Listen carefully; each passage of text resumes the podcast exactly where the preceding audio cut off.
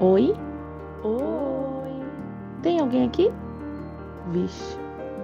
Já pensou ir fazer suas compras e se deparar com um mercado completamente vazio, sem nenhum funcionário?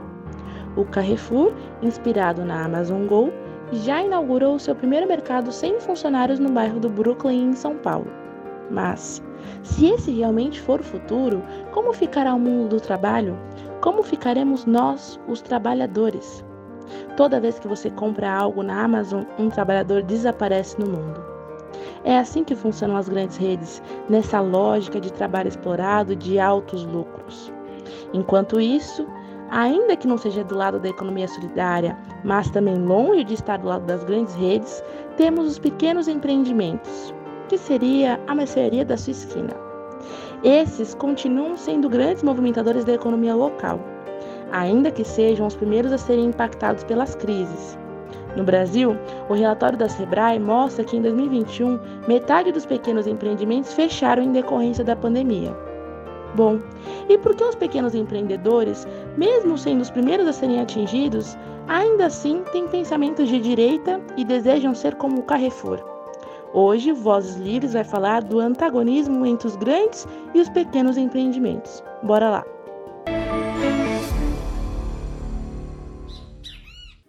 Boa alvorada, período vespertino, noturno ou boa insônia para você que não dorme com o governo Bolsonaro. Estamos aqui na espera de mais um ônibus rumo a mais uma viagem solidária do Vozes Livres, podcast feito em cooperação entre a Fundação Lauro Campos e Marielle Franco e a Rede Livres, sempre debatendo economia solidária, agroecologia, cooperativismo e tudo que vale a pena nessa vida sofrida. Então, pessoal, hoje vamos ter um papo muito bacana, vamos discutir, entre outras coisas, associativismo, mas antes de entrar no tema, queria pedir para você, solidário ou solidária, curtir, compartilhar o nosso episódio de hoje, a nossa página e fazer a nossa revolução silenciosa fazer barulho para mais gente. Mande para o seu amigo para o seu inimigo também, porque quem sabe ele volte a ser seu amigo novamente. Mas hoje vamos ao que interessa. Temos um, um momento de crise muito complicado, onde os pequenos negócios estão fechando, e a gente poucas vezes debate a ideia do associativismo e da economia local. Vamos tentar entender hoje como o capitalismo está se organizando com essas grandes redes de, redes de varejo que têm crescido, expandindo seus lucros, enquanto os pequenos negócios estão fechando, por causa da crise também, por causa dessa própria expansão que a gente disse aqui. Além de entender é, esse processo, é bom a gente entender por que também que o pequeno empreendedor, o pequeno comerciante tem ideias de direita, muitas vezes, apoia a propostas que vão contra o seu próprio interesse. Será que não é porque a gente mesmo não conseguiu promover uma narrativa, uma discussão que o atraia para o nosso lado? Bom, não vou ser eu que vai dar essas respostas, mas sim o professor Genalto Carvalho de França Filho, uma pessoa muito bacana da economia solidária que a gente já conhece, que escreveu aí para a revista Alternativas Solidárias que está saindo.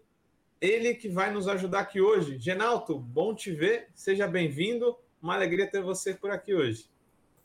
Oi, Guilherme, muito prazer. Um, um boa tarde, né? Boa tarde, uma boa noite, um bom dia a todos os ouvintes e que nos assistem. É um grande prazer estar aqui com vocês e poder dialogar. Professor de administração, é isso, Genalto? É, eu sou professor da UFBA, professor titular da UFBA, atuo na faculdade, na escola de administração da UFBA, na graduação e na pós-graduação, trabalho com pesquisa e extensão através de estudos organizacionais e muito mais voltado para organizações de base associativista, cooperativista, por isso que tenho atuado mais com temáticas como economia solidária, gestão dos comuns, governança participativa, enfim. Não é uma contradição ser um cara que está nesse meio e pensar pela esquerda, pelo contrário, né?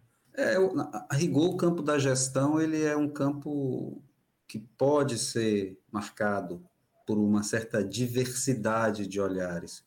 O problema é que tem um certo número de âmbitos da gestão que têm sido invisibilizados ao longo da história. Eu penso em especial as práticas de gestão mais voltadas para questão da solidariedade. Né? A gente se acostumou muito a um entendimento da gestão que se reduz à noção de empresa, de empresa competitiva, e esquece de pensar um conjunto de outras dimensões que dizem respeito à gestão, né? sobretudo diante dos grandes dramas e conflitos de sociedade que a gente vive hoje. Então, a gente tem uma agenda diferenciada né, de estudos em gestão, voltado para temáticas que pretendem justamente dar mais vazão às práticas de solidariedade nas organizações.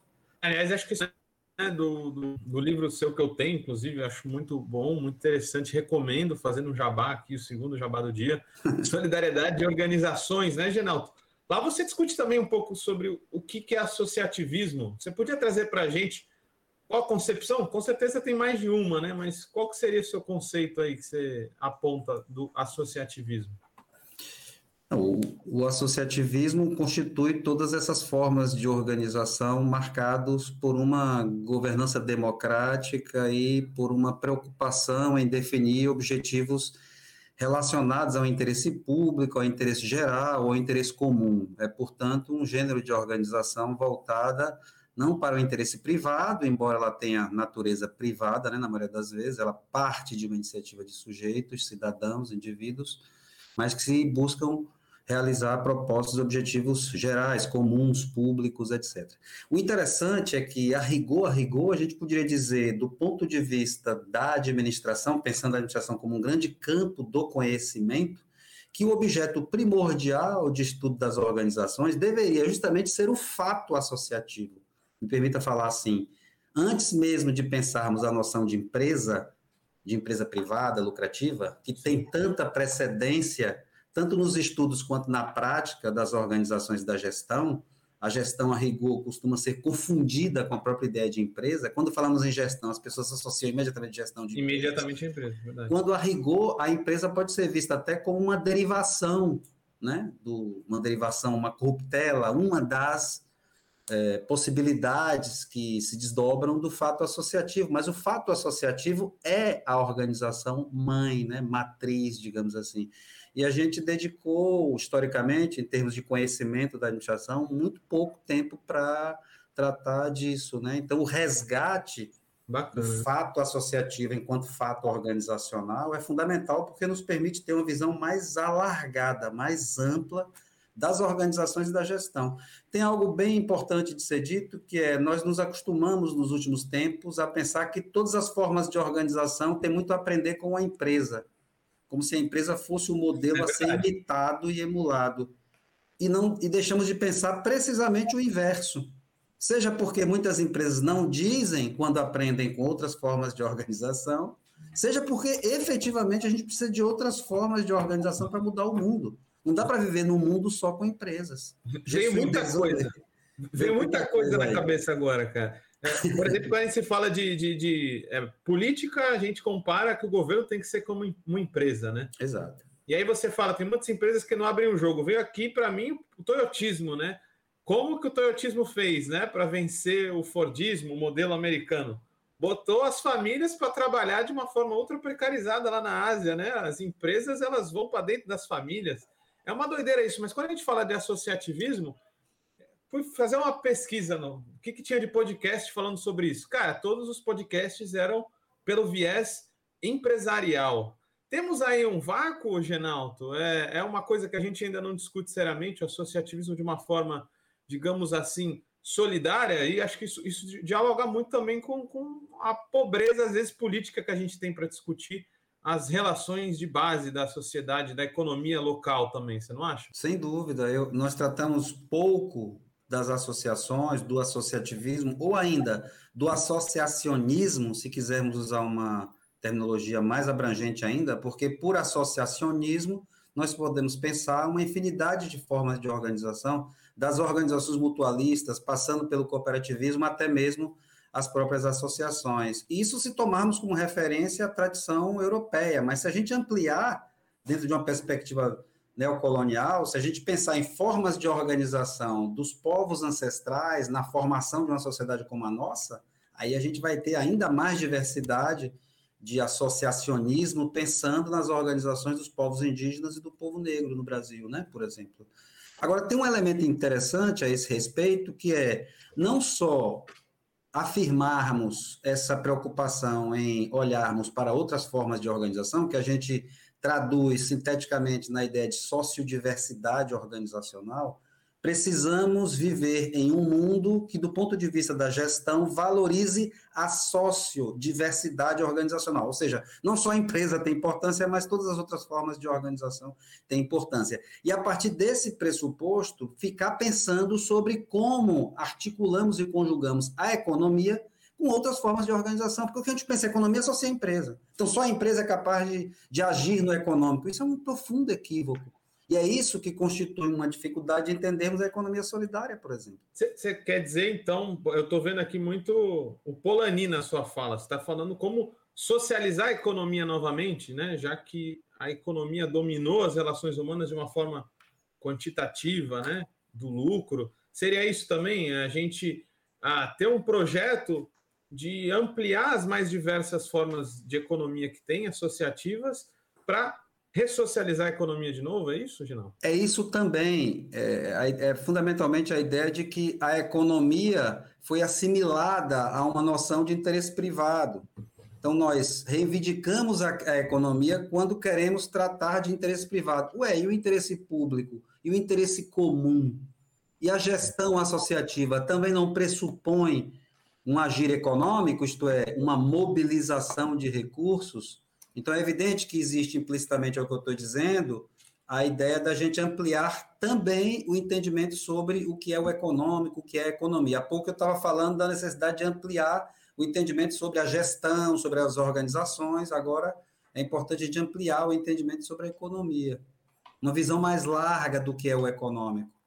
Aí sim, o Polanyi, ou mesmo a tradição da antropologia econômica e outras referências, constitui um legado valioso né, para a gente pensar como é que é uma visão de economia para além desse olhar, para resumir, né, muito capitalista. Do, Taylorista, né, eu diria, né?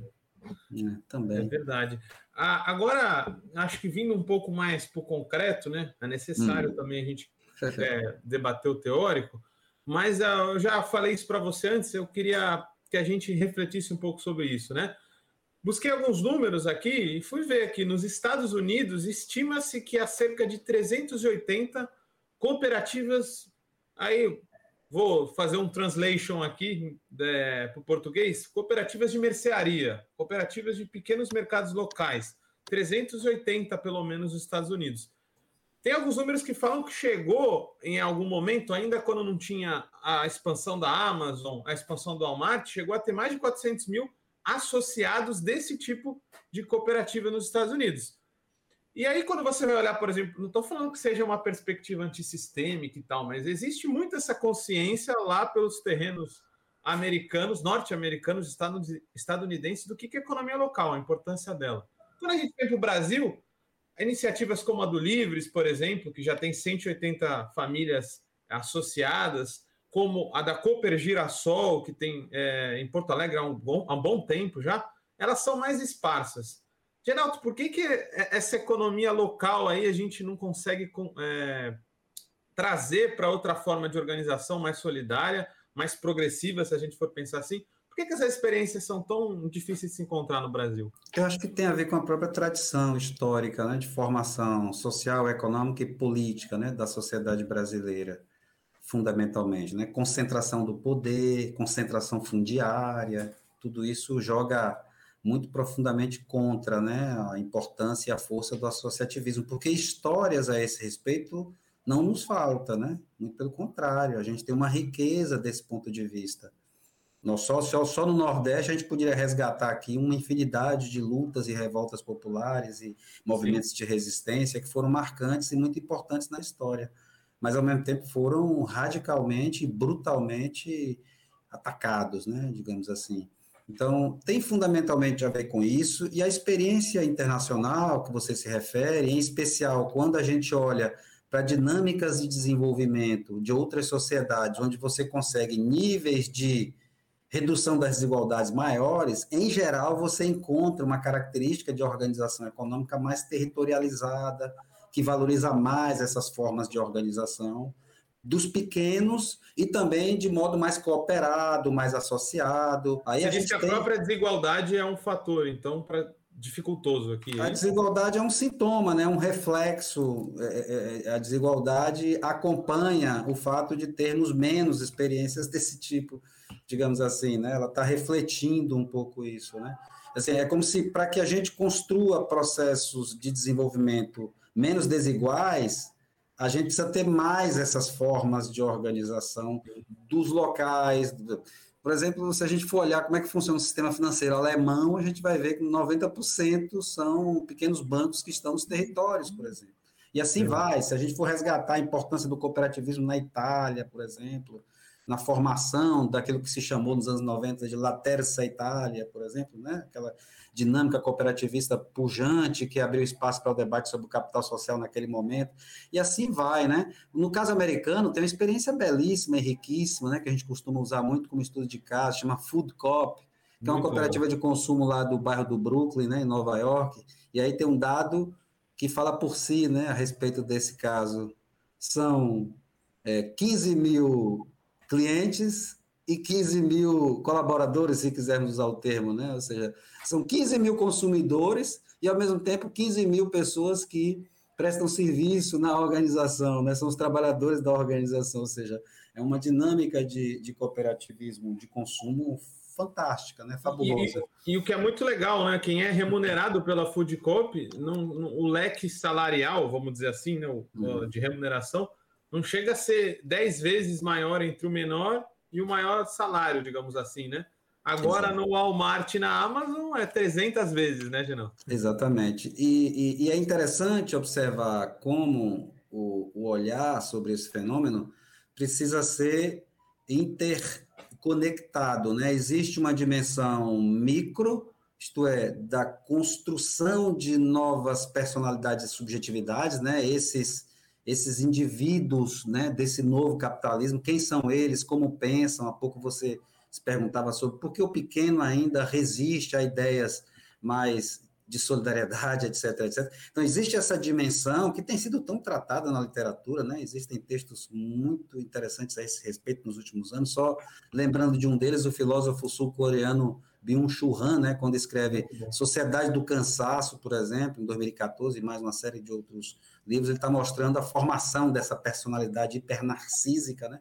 que acaba sendo uma característica meio patológica dos tempos atuais. Aí, ao lado dessa dimensão micro, vamos dizer assim, social, há uma dimensão meso, que é como os territórios são atingidos por uma dinâmica macro-social. Aí, essa dinâmica macro-social, ela é, ela é fundamental, né? E a gente pode pensá-la em pelo menos quatro níveis, né? Socioeconômico, sociopolítico, sociocultural, é, é, socioambiental, e, e, e aí, para também não alongar muito esse, esse trecho que eu estou falando agora, apenas dizer do como o capitalismo adquire uma feição nesses tempos atuais muito própria e que tem sido caracterizada pelo seu extremo grau de financiarização, né? onde alguns poucos grupos corporativos privados passam a praticamente dominar a economia mundial. E aí você vai ver esse fenômeno em cadeia né, de grandes redes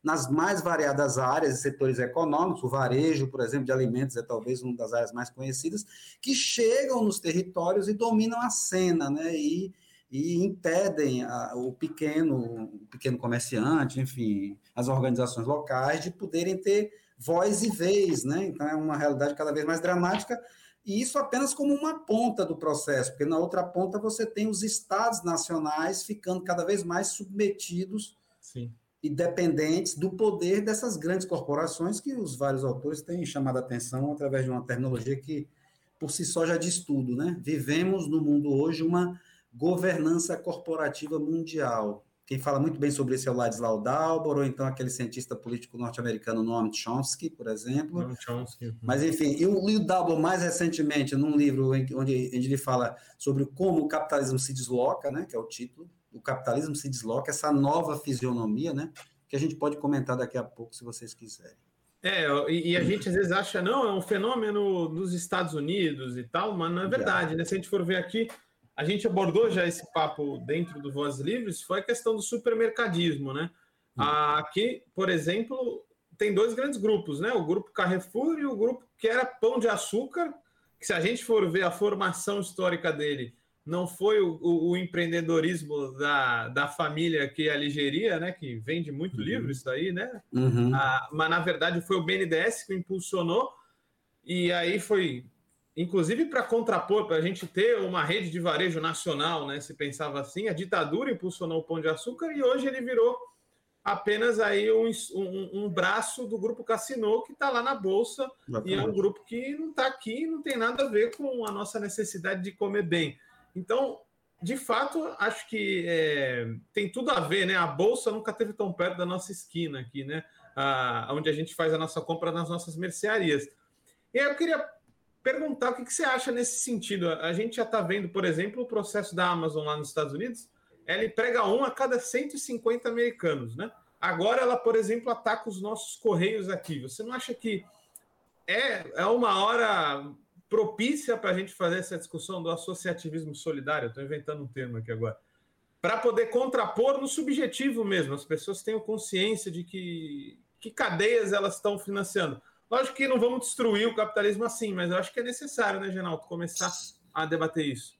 Sem dúvida, sem dúvida alguma, eu acho que a condição, a condição de vida, o efeito direto, nesse caso, sobre é, pequenos empreendedores, etc., talvez seja o expediente mais fundamental para fazê-los pensar, né? Da mesma maneira, por exemplo, que a pandemia ou a crise climática coloca de uma maneira muito clara para todos hoje a, a, a condição de interdependência em que vivemos. Só aqueles mais extremamente negacionistas são incapazes de perceber isso. Mas essa realidade nos coloca isso de uma maneira muito muito eloquente, né? Muito forte. Aí eu acho que a gente tem uma condição de, sem dúvida alguma, trabalhar bem esse aspecto nesse atual contexto, nessa conjuntura, assim.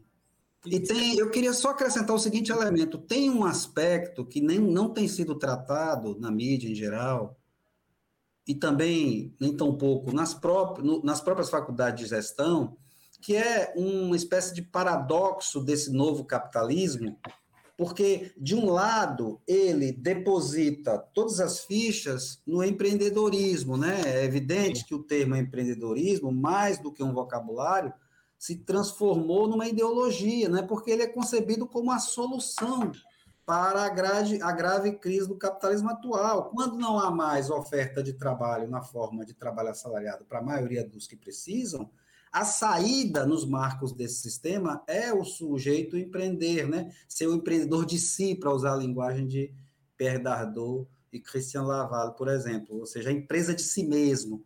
Mas o curioso é que essa dinâmica da governança corporativa mundial ela é não simplesmente e absolutamente inibidora do empreendedorismo, como ela literalmente aniquila o próprio empreendedorismo. Então você não tem como, até, dentro de uma, né? até mesmo dentro de uma concepção capitalista ou de mercado, você não pode incentivar o empreendedorismo se você tem os mercados dominados por grandes grupos corporativos. Não há espaço. Se você fizer uma enquete, você vai encontrar aí um resultado bem importante. Cada vez menos você tem nas economias regionais é, empresas é, cujos donos são do próprio território, né? São território. nativos, etc. Cada vez mais é aquilo que o geógrafo já tem falado há tanto tempo, o problema da desterritorialização da economia, né? As economias são cada vez mais desterritorializadas. É, os supermercados eles são muito claros porque eles são bem concentrados no Carrefour, no Extra, etc. É. Aqui na, na, na, Baixada tem um exemplo muito interessante, claro, não é da, da perspectiva solidária, mas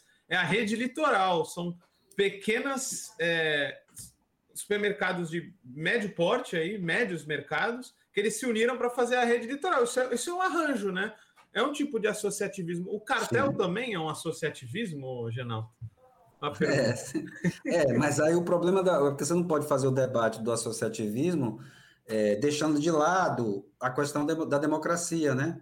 Não só porque é um princípio é ético, mas porque é um imperativo de, da gestão. Então, não posso. o cartel, então, é uma associativismo. Eu, eu diria que é um conluio, né? Enfim. Sim, mas, assim, é, é, é mas é, é, evidente que a, a necessidade de associar-se se torna cada vez mais premente, né? E mais, cada vez mais fundamental. Tem é, não quis dizer aqui que, que, que essa rede é, é, um cartel, quis dizer que claro. as grandes redes mesmo, elas têm o seu processo de cartelização que pode ser visto de uma forma associativa uhum. para o mal, talvez assim. Mas não é esse o conceito, né, claro, que a gente claro, defende aqui claro. hoje, né? Sem dúvida, sem dúvida. Mas e esse a esquerda nisso tudo, Genal?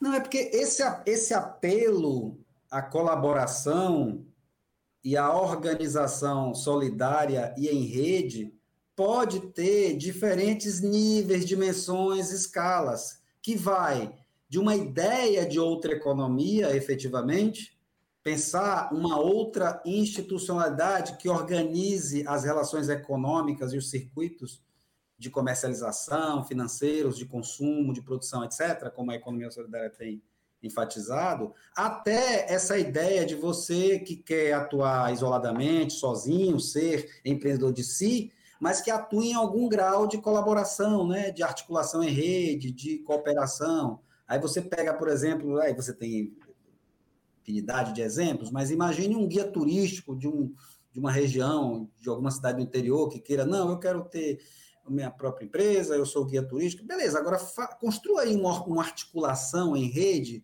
de alguma maneira, coopere com outros guias para que vocês não saiam se degladiando e se autodestruindo, né? Porque é, o que está por trás desse paradoxo do empreendedorismo, que eu me referi há pouco, é justamente essa natureza autodestrutiva do próprio capitalismo, que, aliás, já foi assinalada lá atrás por tantos e tantos historiadores, filósofos, etc. Rosa Luxemburgo falou muito sobre isso, por exemplo, porque é, é, é, é uma lógica autodestrutiva. O, o Laszlo Dalbor, ele é extremamente didático quando ele escreve, já naquele livro A Era do Capital Improdutivo, ele vai mostrando um pouco isso, né? Quer dizer, essa mudança de fisionomia do capitalismo chega a tal ponto que a gente é capaz de supor e imaginar uma noção de valor associada à economia hoje que não mais depende do próprio trabalho, que é como Sim. se fosse uma utopia e uma utopia profundamente negativa, portanto, uma distopia, que é a ideia de mais-valia financeira. Então, imagine que hoje o grande sonho do capitalista de poder não mais ser azucrinado pelo,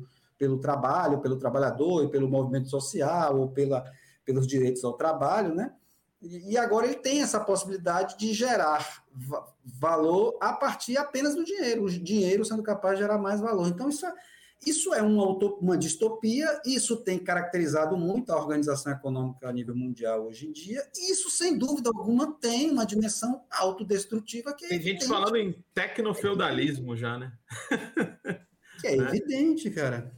Porque você, quando a gente a gente está falando hoje, da, eu falei, eu, eu citei as crises e eu, para não me alongar, vamos colocar um termo em cada uma dessas quatro crises o, o, o, o, dilema da insustentabilidade sociopolítica é a ameaça à democracia que a gente vive hoje. Se você tem uma governança corporativa mundial muito forte, é, qual capacidade que o cidadão tem de decidir sobre o destino da sua cidade? Né? Ou seja, a democracia se esfacela, ela, ela, ela se torna absolutamente vulnerável ao poder desses grandes grupos corporativos privados, a começar pelo próprio problema da dívida pública, né, porque eles se tornam credores, etc. Isso é a dimensão sociopolítica. No nível socioambiental. O Estado também age assim, né? O, o, Estado também age assim. Às vezes a gente faz uma contraposição ah, contra o mercado mais Estado, mas as estatais, principalmente, por exemplo, a Petrobras, por muito tempo foi um agente imperialista na Bolívia, por exemplo, né?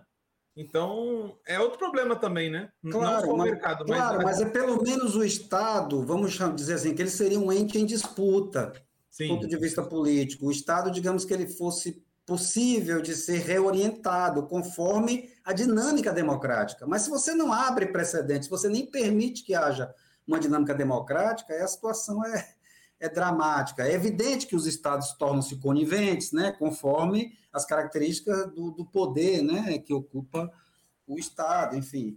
Mas eu estava apenas chamando a atenção para esse problema de viver numa distopia que seria uma sociedade onde você não tem espaço para a democracia, né? Que talvez esse é o, é o mais dramático. Do ponto de vista socioambiental, é o nível tão absolutamente elevado de degradação das condições de vida no próprio planeta, né?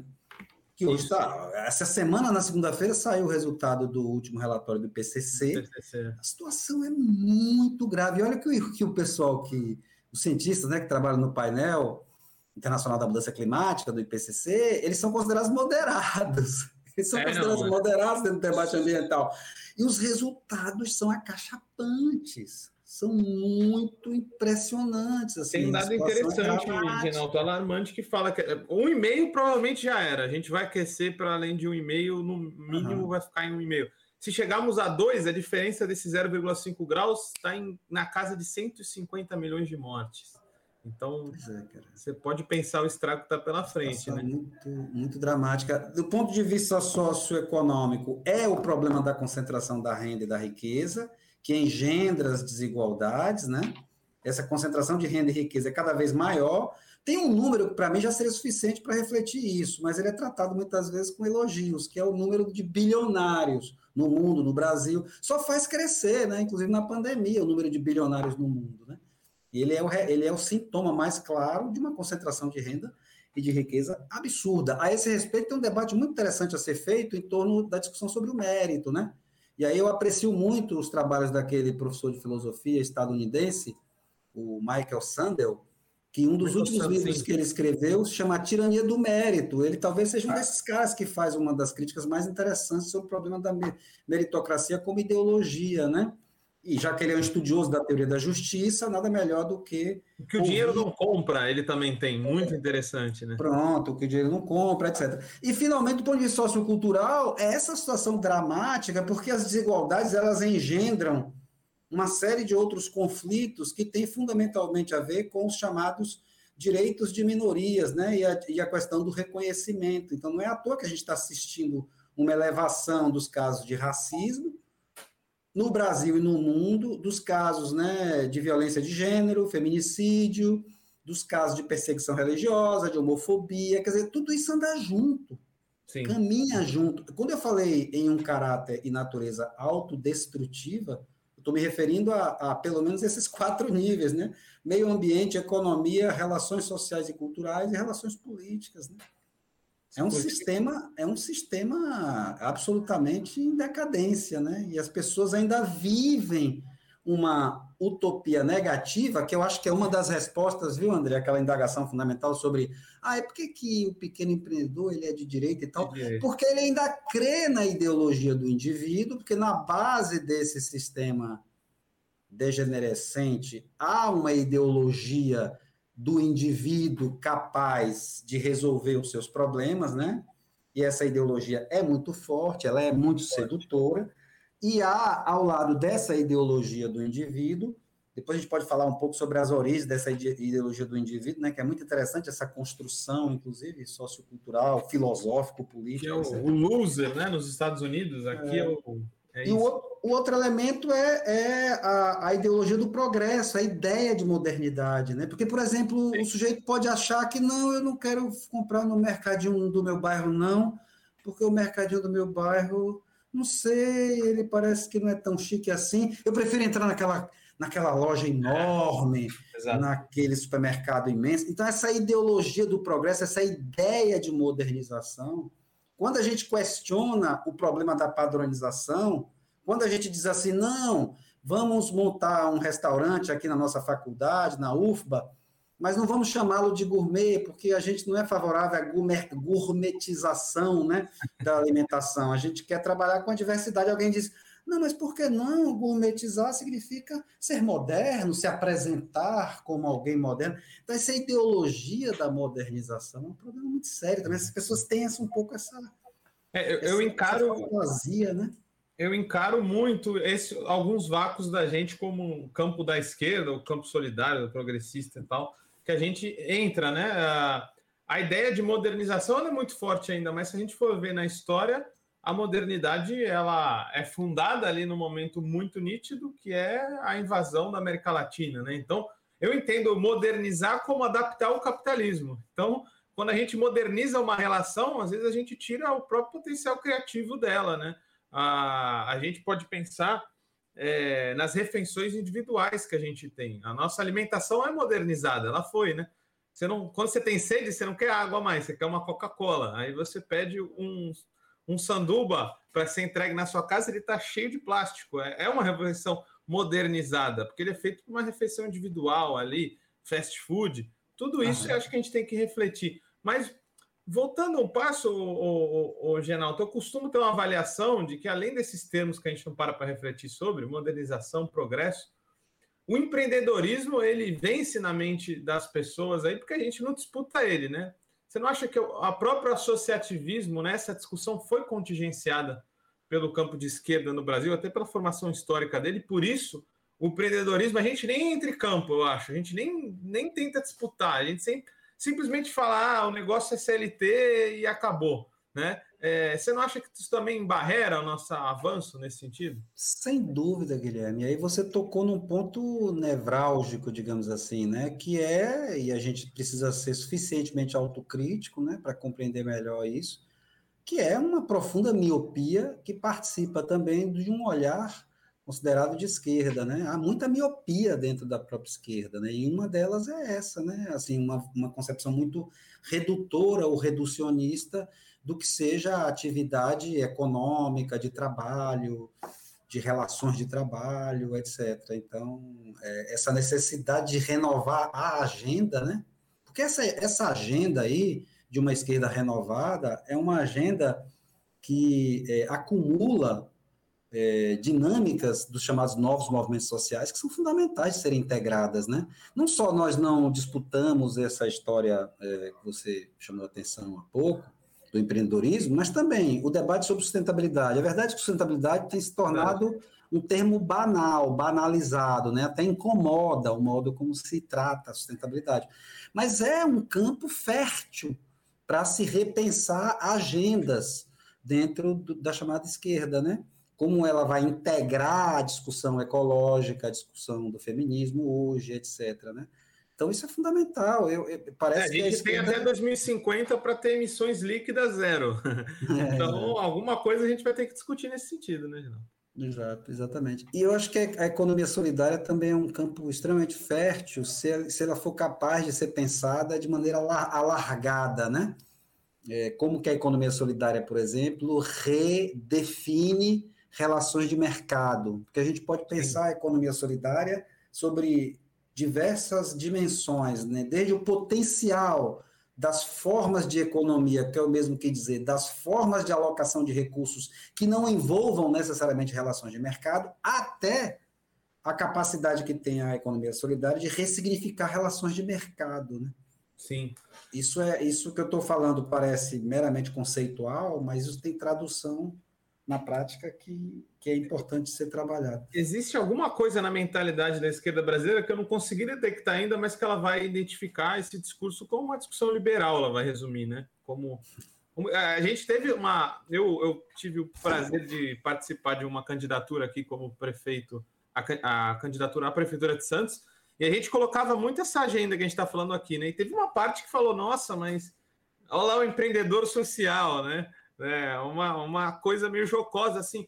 Tem alguma coisa ainda, né, que, que, que nos impede, eu acho que, que ainda a gente dialogar muito com o século XX que já passou, né, um Fordismo, esse Taylorismo, e a ideia do trabalho é, subordinado, que ainda é muito forte, né? É, para gente. Mas esse, esse, me parece ser um problema tanto antigo quanto atual, ou seja, existem problemas atuais que tem a ver com o que você acaba de comentar. Ah, mas isso é identificado com o liberalismo. Mas o que é mesmo liberalismo? Vamos entender a complexidade do liberalismo e vamos separar o liberalismo político do liberalismo econômico. E ainda, vamos entender a diferença entre o neoliberalismo e os, e os liberalismos políticos, por exemplo, né, para a gente ter uma visão mais consistente, porque dentro de um campo liberal político há muito em comum com a agenda de esquerda. Né? Você tem aí alguma coisa que se aproxima.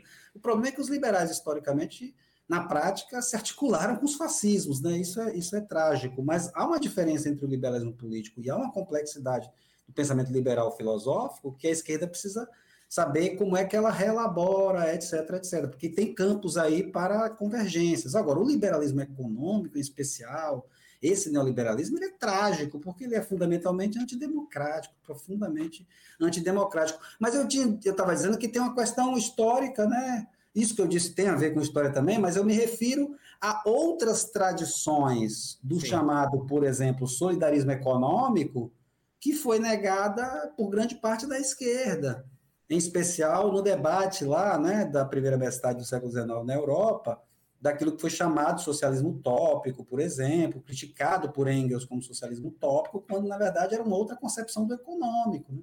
Então havia ali uma agenda para se repensar o econômico que foi abandonada por grande parte da esquerda, a tal ponto que a esquerda chegando ao poder, ela não sabia o que fazer com a economia. Ah, então eu vou apoiar a empresa para que a empresa gere o um emprego assalariado, e aí você reduz a, a, a, dinâmica né, do desenvolvimento econômico a mais mercado e etc. Né? Então, assim, refaz uma agenda que não tem nada de transformador. Né? Quando, se você recuperar essas outras abordagens históricas, a gente vai ser capaz de pensar uma política em termos de economia e desenvolvimento mais aberta à diversidade, né, com mais possibilidades né, de investimento. É o que a economia solidária tenta sinalizar, né, Olha, tem essas possibilidades aqui também que merecem ser apoiadas, etc, etc. É, e, e, isso é, isso é, no fundo, é, é, é, o marxismo. Lá no, no Capital 3, ele fala muito claramente que o que o reino da liberdade é aquele momento onde os trabalhadores associados, né, pois não, é. Não ser elitistas, controlam o seu metabolismo da, com a natureza é, e vivem em harmonia. Então, é, claro, a gente tem uma mediação aí, temos que criasse empregos, mas a questão do trabalho e renda ainda é pouco abordada. É, eu não sei o que você acha, que como que você vê hoje esse período de pandemia? Teve alguns números aterradores, né? Falar, ah, chegou a se especular aqui que houve 10 milhões de pequenos negócios fechando durante a crise aqui no Brasil, e isso foi pelo mundo inteiro, né? Ah, os, tem pequenos negócios tradicionais, e esses números são de pequenos negócios com pelo menos três anos aqui no Brasil. Pequenas empresas que não voltam mais. A gente tem, por exemplo, as escolas agora sendo compradas por grandes redes. Aqui em Santos está acontecendo muito isso. Qual é a agenda, Genaldo? Você pensa em alguma coisa que, que, que, o Estado pode fazer? Vamos ter que criar outra abordagem se voltarmos ao poder? Como que você vê esse cenário? É porque mesmo a agenda que valoriza uma diversidade de possibilidades do ponto de vista de ativar formas de economia, formas de empreendedorismo, etc., vai sempre necessariamente passar pela importância do papel do Estado no, no, articulador dessas políticas públicas. A gente tem falado muito, né, na linguagem, digamos assim, da antropologia econômica, na valorização das solidariedades públicas que, que, que tem a ver, de um lado, com a reatualização do princípio redistributista, que passa fundamentalmente pelo papel do Estado, e na reatualização do princípio reciprocitário, né, que aí sim tem mais a ver com as formas de auto-organização da sociedade. Mas você tem que tentar articular isso, né, tem que tentar é, casar isso, e isso é, é fundamental. Muito bom. Renato, a gente está chegando aqui já para a nossa parte final. É... Queria, para a gente também fazer algumas reflexões aí Sobre a economia solidária, né? Uh, acredito que seja um movimento muito pujante, que a gente deve fortalecer e é sim uma, uma das alternativas. A gente precisa de uma caixa de ferramenta. Não adianta falar que só uma ferramenta vai consertar, né? A gente precisa de uma caixa delas. Acho que a economia solidária está aí para isso. Para a gente vai ver, por exemplo, como as grandes redes funcionam, elas têm relações ali de cooperação, né? Também uh, uma organização muito complexa. A gente está vendo a Amazon, por exemplo, ela cobra para o pequeno empreendedor manter estocado nos seus armazéns um produto para que ela entregue, por isso que ela entrega tão rápido e por isso que ela está de olho também nos correios, né? Ah, uhum. Para a gente pensar agora, a economia solidária, que, que ela precisa? Ela não precisa mais um nível organizacional maior, que a gente leve muito a sério, políticas públicas também, mas que também o, o, o movimento amadureça nesse sentido, de ter tática, ter estratégia, porque a Amazon tá aí, vai engolir todo mundo. Você não acha, o, o, Renato, que precisa amadurecer também? Sim, é, eu vou trabalhar aqui com um duplo princípio, que já foi até enfatizado pelo, pelo Luiz Marx, né, o economista lá da Unicamp, quando falou em é, é, globalizar a política e territorializar a economia. Então, me parece que um elemento estratégico fundamental para a economia solidária é, primeiro, fortalecer suas relações em rede. Em rede. Por isso que a gente não pode pensar uma economia solidária de empreendimentos, que é como a gente costuma, é, de certa forma, tratar da economia solidária. Não, vamos valorizar aquela organização, aquela cooperativa. Aquela... E a gente precisa falar mais em uma economia solidária de territórios, porque é o território que justifica a capacidade de você fundar, reorganizar, redefinir as relações econômicas. Então, um elemento estratégico básico para fortalecer a economia solidária é repensar essas relações que começam com relações de proximidade, ou com aquilo que alguns podem chamar de circuitos curtos, para você ir esticando essas relações. E aí, é, é, a economia solidária precisa fortalecer suas relações no território. Que território é esse? Ah, é o meio rural? E os territórios urbanos? Quais possibilidades? Como, como pensar o bairro? Tem um debate a esse respeito hoje muito importante sendo feito pelas pessoas que estão repensando inovação no nível da gestão das cidades, por exemplo. Tem casos, por exemplo, como a cidade de Paris, que está se preparando, aliás, para os próximos Jogos Olímpicos, com uma prefeita, né? de centro-esquerda, enfim, que está justamente eh, imaginando modelos de relações onde as pessoas não precisam se deslocar mais do que 15 minutos para resolver o essencial da sua vida. Então, a economia solidária há um movimento no mundo para também é, se preocupar com o local. Isso não quer dizer virar as costas para o global. Né? Não se trata de entrar numa agenda de extrema direita, né, que vai negar o global, etc., porque a extrema-direita também pensa, viu, essa história da retoralização. Acho que a distinção fundamental é que, no nosso é, caso, a gente está preocupado em fazer isso com democracia, né? Isso é o elemento central que a extrema-direita, obviamente, é, é, é, nega e profundamente. Então, acho que o elemento estratégico central é como é que eu penso estratégia no território, porque no território, essa capacidade de você construir consumo crítico, por exemplo, consumo solidário é muito maior, né? Então, você vai ali construindo essas redes. Curiosamente, o exemplo que você deu aí de Santos, que de, dos mercados de médio porte, curiosamente, estão indicando um pouco isso, né? Claro. Que é a forma de você resistir a essa, essa e, pressão vem de fora. Né? E, e, a gente tem que ser franco, que esse arranjo é melhor do que a Amazon ou o Walmart entrem e tomem tudo aqui, né? Tem que ser maduro para falar isso. Acho que... Claro, hoje em dia você tem um empresário que se preocupa em respeitar direito trabalhista, por exemplo, em respeitar e garantir trabalho, emprego, por exemplo, isso é um avanço. Diante do que a gente tem visto como negacionismo, né, hoje em dia, você olhar um empresário que se preocupa com o local, que se preocupa com a, a, a, as regras trabalhistas, com respeito e valorização do trabalho. você Sim. traz esse cara para o nosso campo, poxa. Em algum, em algum, momento a gente vai, vai tentar fazer com que ele quebre lá a, a, sociedade dele, vira uma cooperativa, mas é. enquanto isso ele está com a gente. Né? Exato. Né? Exato. Legal, Genaldo. Queria fazer uma última pergunta aí nesse sentido. A gente falou em sustentabilidade também. É, eu gosto, eu pesquisei muito no meu mestrado alternativas sistêmicas. E acabei gostando muito de dois de, debates muito bacanas, né? Bem viver e o decrescimento. Uma ideia que vem do sul, outra ideia que vem do norte, mas eu tenho visto cada vez mais a economia solidária aparecendo é, nessas duas discussões. Né? Estava vendo agora um livro muito recente do decrescimento que entre cinco políticas principais que ele levantava ali para uma transição para uma economia que volte a caber na biosfera, estava lá a, apoiar uma economia solidária, né? Isso muito bacana. Mas é por isso que é, é porque a economia solidária não é uma ponta de uma agenda renovada. Ela é um elemento absolutamente transversal, absolutamente transversal. Porque como é que eu vou pensar a decresta? Como é que eu vou pensar a desaceleração e o decrescimento se eu não vislumbrar modos, não só de construir outras economias, ativando outros princípios, como reciprocidade, redistribuição mutualismo, mas também ressignificando as próprias relações de mercado. Como é que eu vou recriar relações de mercado? Porque senão você vai abrir, ficar abrindo espaço para um bocado de empresa começar a entrar nesse mercado e ficar querendo competir de maneira destrutiva. Então, assim, é importante que é, a agenda do decrescimento é, seja construída em relação com é, experiências de economia solidária que vão permitir reorganizar circuitos econômicos e, sobretudo, ressignificar relações de mercado. Né? Construir... E você vê exemplos para além dos catadores, por exemplo, para um mundo de uma economia que seja estacionária no sentido de emitir só o que pode dentro do carbono possível ou degradar só o que pode dentro da natureza. Onde, quais são os setores que a economia solidária já contribui, além dos catadores, que eu acho que é o grande ponto, né? Ainda muito precarizado, mas é um grande ponto. Né?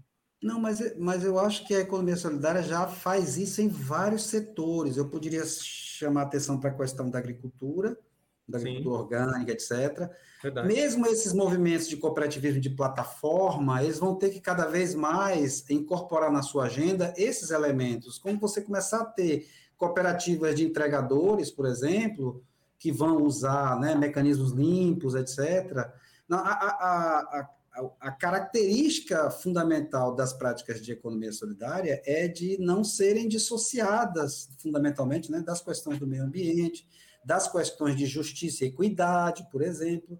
Então, a economia solidária é a plataforma para ser posta de maneira transversal numa agenda do bem viver, do decrescimento, da desaceleração, que é fundamental, que é fundamental. Muito acordo, Geraldo, muito acordo. Deu match aqui. A gente agradece muito a participação. Deixa aí uma mensagem aí para você se despedir da galera que nos escuta aqui do Vozes Livres, a galera que lê a revista Alternativas Solidárias, que consome pelo Livres aí. Deixa um abraço para a rapaziada. O Newton deve estar ouvindo, com certeza. Ah, eu gosto muito de um pressuposto que acompanha a tradição dos povos ancestrais, que é uma visão de sociedade, né? Eles sempre reconheceram como uma condição fundamental de sustentabilidade na vida uma dupla interdependência, que é aquela do ser humano em relação à natureza, de um lado, e do ser humano em relação aos seus próprios semelhantes, né? A dupla, a dupla solidariedade que sustenta a vida. Relação ser humano, ser humano, ser humano, natureza. É esse que é o elemento fundamental para você poder encarar os grandes dilemas da contemporaneidade, né? E a economia solidária seria o meio de trilhar por aí. Muito bacana, Genalto. É, agradecemos de novo a sua participação. Vamos te chamar para as próximas vezes aí, que a gente não para por aqui, tem muito papo ainda. E aí me lembrou, para a gente fechar, né, o Manifesto Ciborgue aí, que fala muito dessa tecnociência capitalista que nos maltrata, falava assim que a saída para a gente é fazer parentes. Temos que sair por aí fazendo parente com a montanha, com o inseto, com o cachorro. Então, galera, essa é a mensagem que a gente fecha aqui. Faça parentes aí, abrace uma árvore mesmo, sem ter medo de ser feliz e escute vozes livres. A gente vai ficando por aqui. Até a próxima, pessoal. Um abraço. Este programa é uma realização da Rede Livres em parceria com a Fundação Lauro Campos e Marielle Franco, produzido de forma cooperativa pela equipe. Produção executiva: Arlen Medeiros. Edição: Gaspar Lourenço. Técnico de videoconferência: Guilherme Bonfim. Apresentação e pesquisa: Guilherme Prado. Produção e roteiro: Vitória Felipe. Comunicação em redes: Daniel Kepper, Juliana Bortolai e Vinícius Eckler.